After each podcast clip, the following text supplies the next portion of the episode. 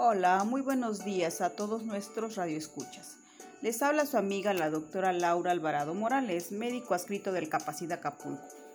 El día de hoy tendremos una charla interesante ya que abordaremos el tema de la infección del virus de la hepatitis B.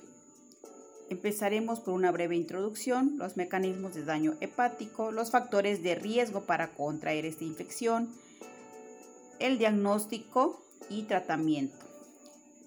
La infección por el virus de la hepatitis B y C representan una importante carga económica y de salud pública con un estimado de 257 millones de infectados a nivel mundial, siendo la población de 40 años la de mayor prevalencia. La historia natural del virus de la hepatitis B y el virus de la hepatitis C en los niños depende de la edad en el momento de la infección, el modo de adquisición, la etnia y el genotipo. La mayoría de los niños infectados perinatal o verticalmente permanecen asintomáticos, pero en riesgo excepcionalmente más alto de desarrollar hepatitis viral crónica, progresando a cirrosis hepática y carcinoma hepatocelular, por lo que se clasifica el virus de la hepatitis C y B como oncovirus. La transmisión perinatal sanguínea y sexual son las rutas más importantes de transmisión del virus de la hepatitis B, sin inmunoprofilaxis con inmunoglobulina contra la hepatitis B, IgHBV. La infección por el virus de la hepatitis B provoca hepatitis crónica en más del 90% de los niños infectados, así como aumento del riesgo de mortalidad causado por cirrosis y carcinoma. Más adelante en su edad adulta. La transmisión es más alta en los bebés nacidos de madres no tratadas infectadas con el virus de la hepatitis B, que son HBsAgG y HBAG positivos. Fuera de las áreas endémicas, la transmisión del virus de la hepatitis B sigue siendo alta por exposiciones percutáneas de mucosas a sangre y fluidos corporales infectados. En el caso de la coinfección por el virus de la hepatitis B con el VIH, es común la coexistencia del VIH con otros virus causantes de hepatitis B, como son el, virus de la hepatitis C y el virus de la hepatitis B, debido a que comparten las formas de transmisión como son la vía sexual, parenteral y vertical. Dicha asociación acelera la evolución a cirrosis con un gran incremento de la mortalidad en las personas que viven con VIH. La hepatitis B es la principal causa de enfermedad hepática crónica en todo el mundo.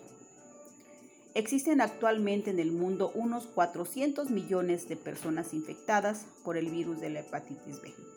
Se estima que un 5% de toda la población mundial, mundial es portadora del virus de la hepatitis B.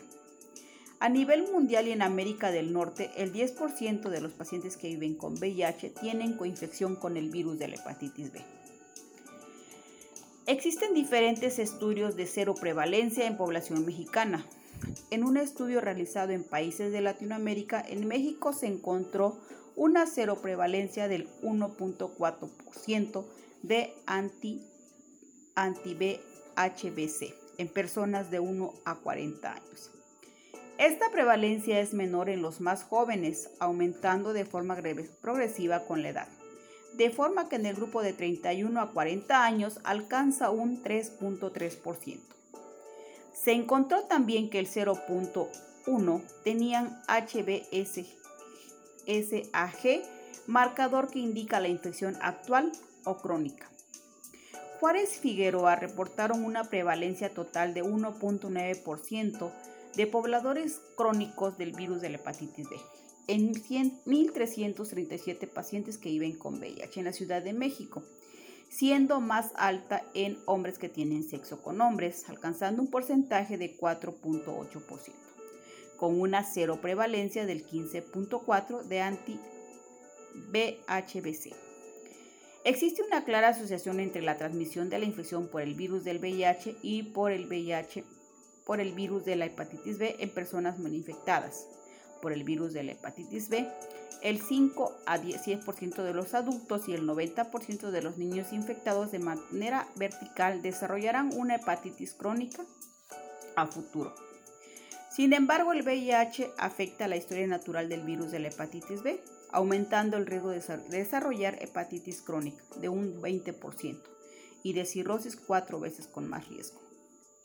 Actualmente, el diagnóstico, en la actualidad, se recomienda realizar pruebas serológicas para descartar infección por el virus de la hepatitis B. La prueba inicial debe incluir pruebas serológicas para antígenos de superficie HBC-AG, anticuerpos contra el núcleo core de la hepatitis B, anti-B-HBC total y anticuerpos en contra del antígeno de superficie, de superficie anti-HBS. Actualmente se realizan pruebas de tamizaje en todos los centros capaces de la República Mexicana, así como los centros SAIS para detectar la monoinfección en pacientes infectados con VIH. Se espera próximamente se realicen en población abierta de riesgo. El cuadro clínico. El cuadro clínico en la infección del virus de la hepatitis B está presente en títulos altos en la sangre y el hígado. La replicación tiene lugar principalmente en las células hepáticas en menor medida en los linfocitos, por lo tanto la condición puede causar cursar con diversas formas de hepatitis. La infección asintomática con recuperación total y la adquisición de resistencias en un 80% de los casos, o bien una infección débilmente expresada que se inicia con un síndrome catorral con la plena recuperación. La hepatitis aguda a menudo cursa con ictericia en un pequeño porcentaje de los casos. Toma alrededor de 1 a 6 meses del momento de la infección hasta que aparecen los síntomas de una hepatitis aguda, como son la fatiga, náuseas, fiebre baja, pérdida del apetito, dolor, dolor muscular de estómago y dolor de cabeza. Posteriormente, la mayoría de los pacientes desarrollan los siguientes signos, como son coluria u oscurecimiento de la orina, acolia, que son las heces fecales blancas, Ictericia en un 0.1% de los casos aparece una hepatitis fulminante con alta mortalidad. La infección puede cursar con una alta seroconversión, BHE positivo o una infección con baja replicación viral que se muestra con la aparición de anticuerpos anti-HB negativos. En la mayoría de los pacientes con hepatitis crónica, las consecuencias finales son la cirrosis hepática y sus complicaciones, asitis, encefalopatía hepática, insuficiencia hepática, hipertensión portal, sangrado de varices esofágicas, cáncer primario de hígado y en última instancia conducen a la muerte. Actualmente contamos con tratamientos muy efectivos para tratar esta infección. En la infección por hepatitis B aguda no se requiere, no se requiere tratamiento porque la mayoría de los adultos eliminan la infección espontáneamente. El tratamiento es sintomático y consiste en una dieta, disminuir el consumo de alcohol, dieta baja en grasas, animales, carnes rojas y alimentos fritos. En el caso de las personas infectadas crónicamente con niveles persistentes elevados del marcador de alanina aminotransferasa sérica, el cual es un marcador de daño al hígado y los niveles elevados de ADN del virus de la hepatitis B, lo califica como precandidato o candidato para el tratamiento de la hepatitis B crónica. Los objetivos de tratamiento en personas con coinfección del virus del VIH y el virus de la hepatitis B son prevenir, la, son prevenir la progresión de la enfermedad para reducir la morbilidad y mortalidad relacionada con el virus de la hepatitis B. La supresión de la replicación viral de manera sostenida se asocia con una normalización de la ATL y mejoría histológica. En los pacientes tratados con supresión de la replicación viral sostenida, aumenta la supervivencia y disminuye el riesgo de desarrollo de cirrosis hepatocarcinoma o necesidad de trasplante hepático. Los análogos de nucleótidos hasta ahora empleados para tratar la hepatitis B son tenofovir, entecavir, entrecitabina, lamivudina, adeno, adefovir, telvifudina. Tienen también actividad frente al VIH, por lo que pueden desarrollarse mutaciones de resistencias en el VIH si se utilizan en monoterapia.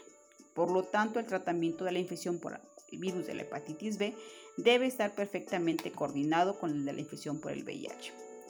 El tratamiento del virus de la hepatitis B está indicado en pacientes con enfermedad hepática activa. ALT elevada, DNA, BHB mayor de 2000 unidades internacionales por mililitro o fibrosis significativa. Actualmente se contamos con el, en con el tratamiento con Ecluxa, el cual debe ser iniciado y controlado por un médico con experiencia en el tratamiento de los pacientes con infección por el virus de la hepatitis C. La dosis recomendada de Ecluxa es una tableta administrada por vía una vez al día.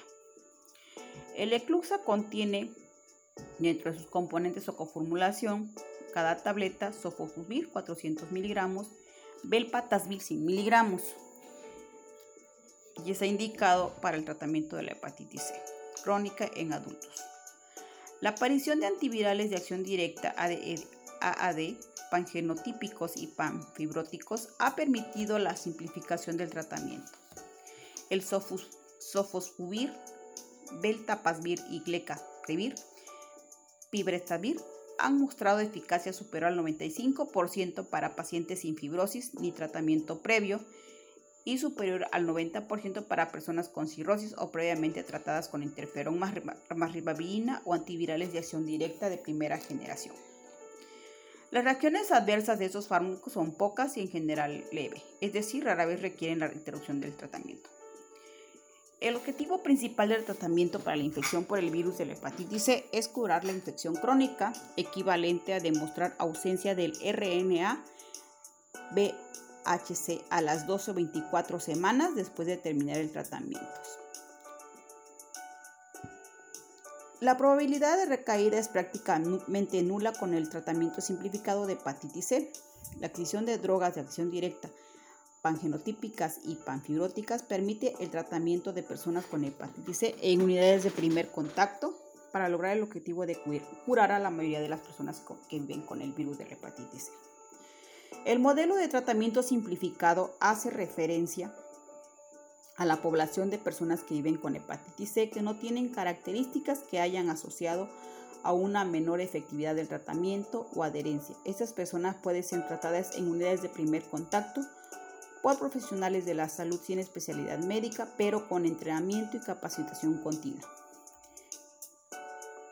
en el tema de VIH, así como del virus de la hepatitis. Generalmente estos pacientes pueden ser tratados en los centros Capacit o centros SAIS de la República Mexicana.